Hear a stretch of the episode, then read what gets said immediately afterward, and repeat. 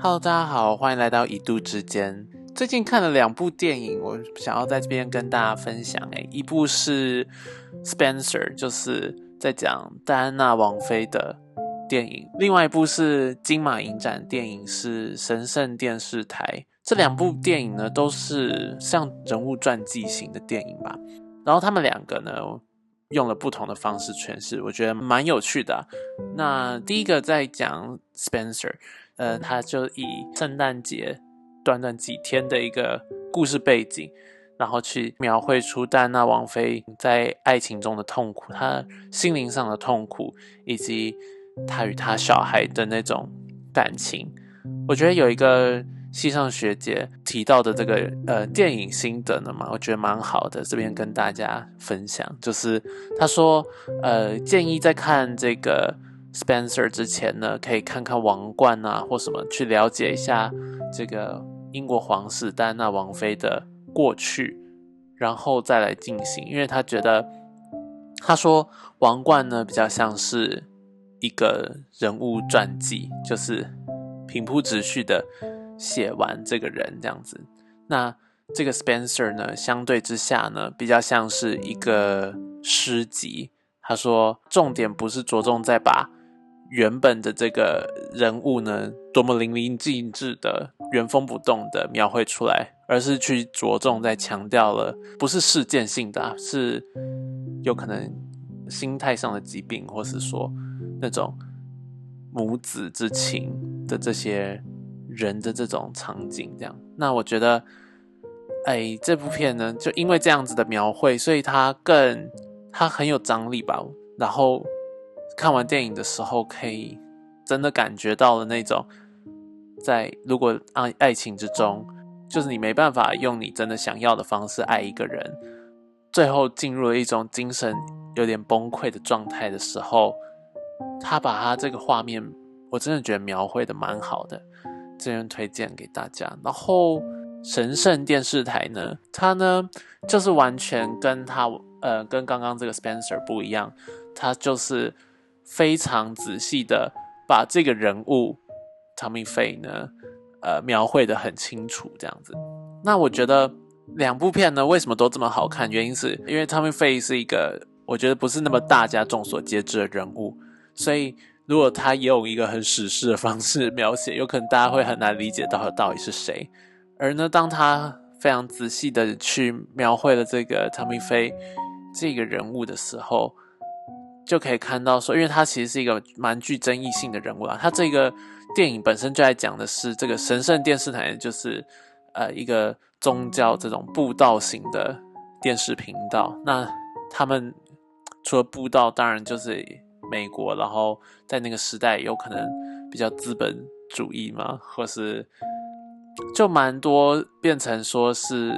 看起来好像跟这个宗教的理想什么是背道而驰。但是呢，在这个故事里面描绘的很细，就是说这个人的多个面相，就是包含他真心的崇拜神，却也真心的有这些物质欲望的事情。那他也不觉得他有什么不对，就当他演的很全面的时候，就好像可以跟着主角一起理解，说这些事情真的从他的视角里来说，他的所作所为都有那个原因，然后他。是真心觉得自己是在做一件对的事情，这样，因为他也确实应该这样说，他这个人的特别就是他好像一方面 A 很物质欲望，然后呃宣传宗教这样，那有时候为了宣传而做了一些有可能像说，好像把自己的很多身身心的这个人生体验或者人生的遭遇呢，都变成了。他的赚钱工具或者他的布道工具，这样。那但是同时，他其实也是一个就是非常支持女权啊，嗯，各种就是尊重生命啊等等的这种这些现在普世价值觉得蛮进步思想的人，这样。所以就觉得这人真的是有各个面相吧。当这部电影它。很仔细的把他的各个面相都描绘出来的时候，跟刚刚前面这个 Spencer 戴安娜王妃的电影呢，的确，我觉得可以两者当做一种参考。好像没有谁对谁错，但是两个都非常的精彩，然后很好看这样子。这几部电影呢，都是我跟男友一起去看，然后每次看完电影的时候呢，我也都会问说：“哎，你觉得怎么样？”什么神圣电视台，我们两个都非常喜欢。但看 Spencer 的时候，其实我刚看完，我会有一点担心，觉得说会不会觉得这部片有点太 boring 了，太呃，就是因为他他就真的在讲这个心情上的事情吧。有点像这个最近出了另外一部国片，这个瀑布，我觉得他们要讲的是蛮像，都是在讲一种心灵疾病，但呃用了两种方式，素材也不一样，一个就是虚构的人物，一个是一个真实人物嘛，我觉得是可以做比对的。好，拉回来就是。刚说这个看完之后，我就想有点担心，觉得说这部片会不会不合男友胃口？这样，我我就问说：“哎，你觉得有好看吗？”这样，他说他觉得很好看。他说好像看到了那个戴安娜王妃对她的这个两个小孩那个爱，就让他想到像是我妈对我我或我哥的爱这样子，然后就。听到的时候我蛮惊讶，因为我觉得这跟这部片乍看之下，呃，给人的感觉好像没有这么强调到会让他印象深刻。没想到最印象深刻竟然是这个部分的时候，我会觉得蛮特别的啦。我后来所以因此就蛮仔细回 想了一下这部电影的在讲亲情，我觉得好自真情流露的在讲这种，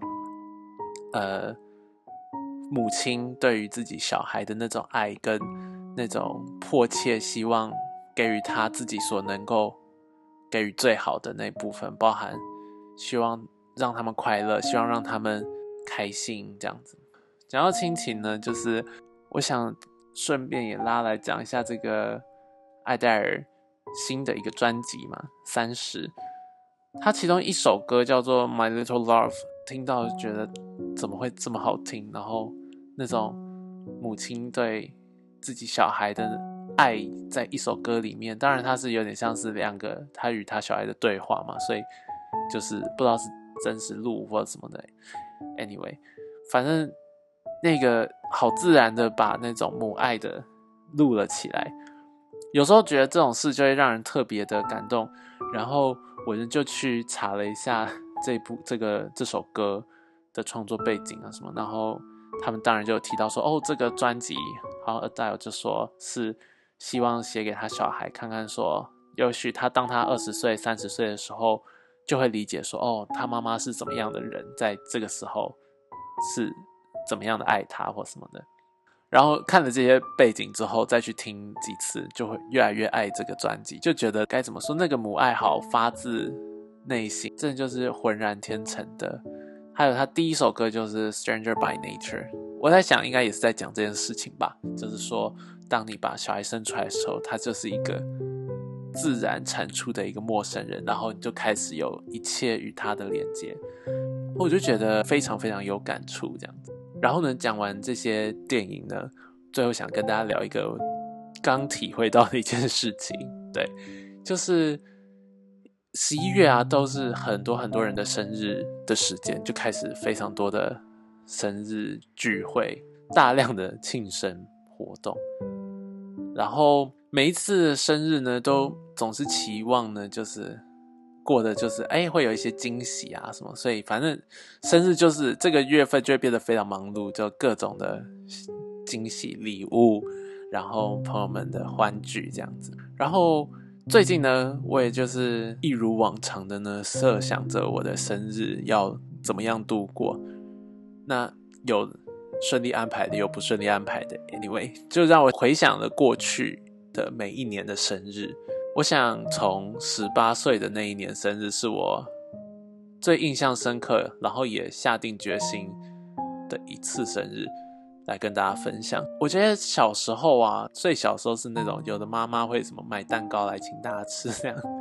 但是小时候小孩就会觉得说，哦，就是有蛋糕，其实不太对庆生这件事情的想象很模糊，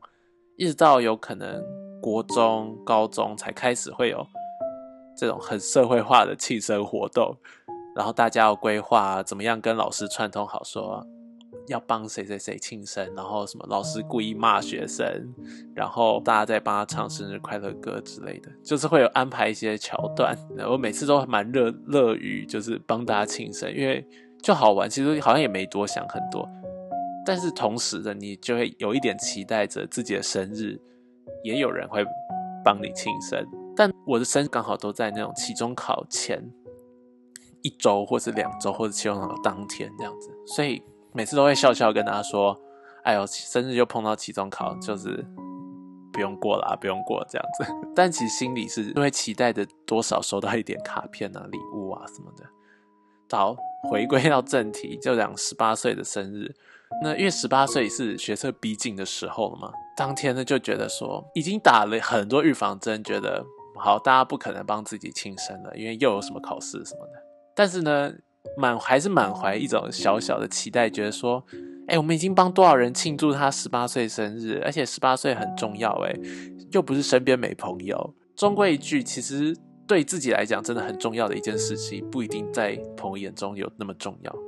然后呢，反正当天呢，就真的完全无声无息的结束了一天，而且已经开始知道那种好像朋友会传一点讯息的那种时代，有无声无息，大概收到两张小卡片，就是而且是就是很随随写的那种小卡片的感觉。然后呢，我就回家了。还记得生日之前有跟爸妈有讲好说，哎。因为我记得我哥十八岁生日呢，也是吃就我妈煮了一碗泡面给他吃。我说那我也要，就是用最简单的方式啊，度过自己的十八岁生日这样子。而且就是因为我们很喜欢吃我妈煮的泡面，会加蛋跟什么青江菜。然后呢，所以当天其实就已经讲好会有这个小小小的桥段，而且妈妈当然就是也已经就准备好了，就说她会煮很好吃的面这样。但是呢，因为在学校已经期待大家帮自己庆生，期待一整天，所以其实到回家的时候，整个脸就是很臭，因为就觉得啊，真的是没有没有人会这么在乎你，然后帮你庆生这样，然后所以说当下真的是心情真的好不起来，就已经虽然知道说回家其实是要爸爸妈妈会帮你庆生，但就是心情真的好不起来。真的到回家的时候，而且还有可能聊聊天什么，又就是情绪也不是很好，这样。然后，anyway，就真的哦，就就端了一碗面，因为已经气氛就不对了嘛。然后妈就说：“那你还要吃吗？就是已经煮好这样。”然后我就当下就说：“嗯，我吃一下就好，就大概结束了这样。”然后边吃一吃的时候就开始哭，我就觉得说。最爱你的人其实就在你眼前，但是总是会一直看到那些就是别的人，对，然后你就会很在乎的是别的事情，然后反而忘记了要去享受那个眼前最珍惜你的这些人，这样啊，而且当下你会觉得说，哦，我十八岁生日已经要过了耶，我还在这边生气，我还在这边不开心，什么什么的。还在想一些有的没的小事，觉得真的很浪费这种，就是家人给你的爱啊这些。于是就那时候真的是大哭，就觉得好对不起爸爸妈妈这样。好，后来呢也因此，其实我就下定决心，以后每一年生日我就是，哎之后的生日也就大学了，我就会跟。大家讲说没关系，嗯，那个我自己买好蛋糕，自己也会准备礼物，大家就是来跟我一起切蛋糕、吹蜡烛就好。然后每次都会轻描淡写的说，啊，就是我自己准备蛋糕啊，或是说轻描淡写的说，大家就是来吃，反正不用当做是生日，就聚个会就好。一直到今年也是这样，我就觉得现在仔细想起来，其实这就是这只是对。自己期待的一件事情的保护吧，就只是希望给自己先有设下一些这个防线，让自己不要那么容易再因为社交这件事情而受伤。但这件事情很没有成长，就是我一直到了这几天又在准备这件事情，然后用的有点焦头烂额的时候，我才想到这个十八岁生日的时候是多么难过，说为了这些。预防、设防，呃，不要受伤，然后期待呃其他人很多的朋友什么的去庆祝自己生日这件事，然后却伤了自己最伤心的人的这个这个事件，这样子，我是到了这几天才想到，我就想，真的耶，我不能再犯下这一件错误的事情。十八岁已经犯过了，告诉我的事情就是可以拉回到前面讲电影的那些，就是这一切的，其实那些最。珍贵很长是存在在你我身边的，就是一些亲情，很一定有一些很爱你的人，然后这些事情常常到最后变成了自己忽视的事的人的，就因为你已经拥有，就好像你就一直安排那些一直拥有不到的东西，于是我真的就下定决心，包含像说，其实同事们也就很配合，哎，一下我一下说啊要看。吃饭一下说哦要改唱歌，一下改回说哦还是吃饭好了，这样改来改去然后 OK，然后还有包含我男朋友也是一直配合跟协助在旁边陪着我一起要过生日这件事，我就想好剩几天我就要生日了，我一定要开开心心的让我的生日当天是留给这些，也不能这样，也不能说其他人不珍惜，只是说就是留给已经。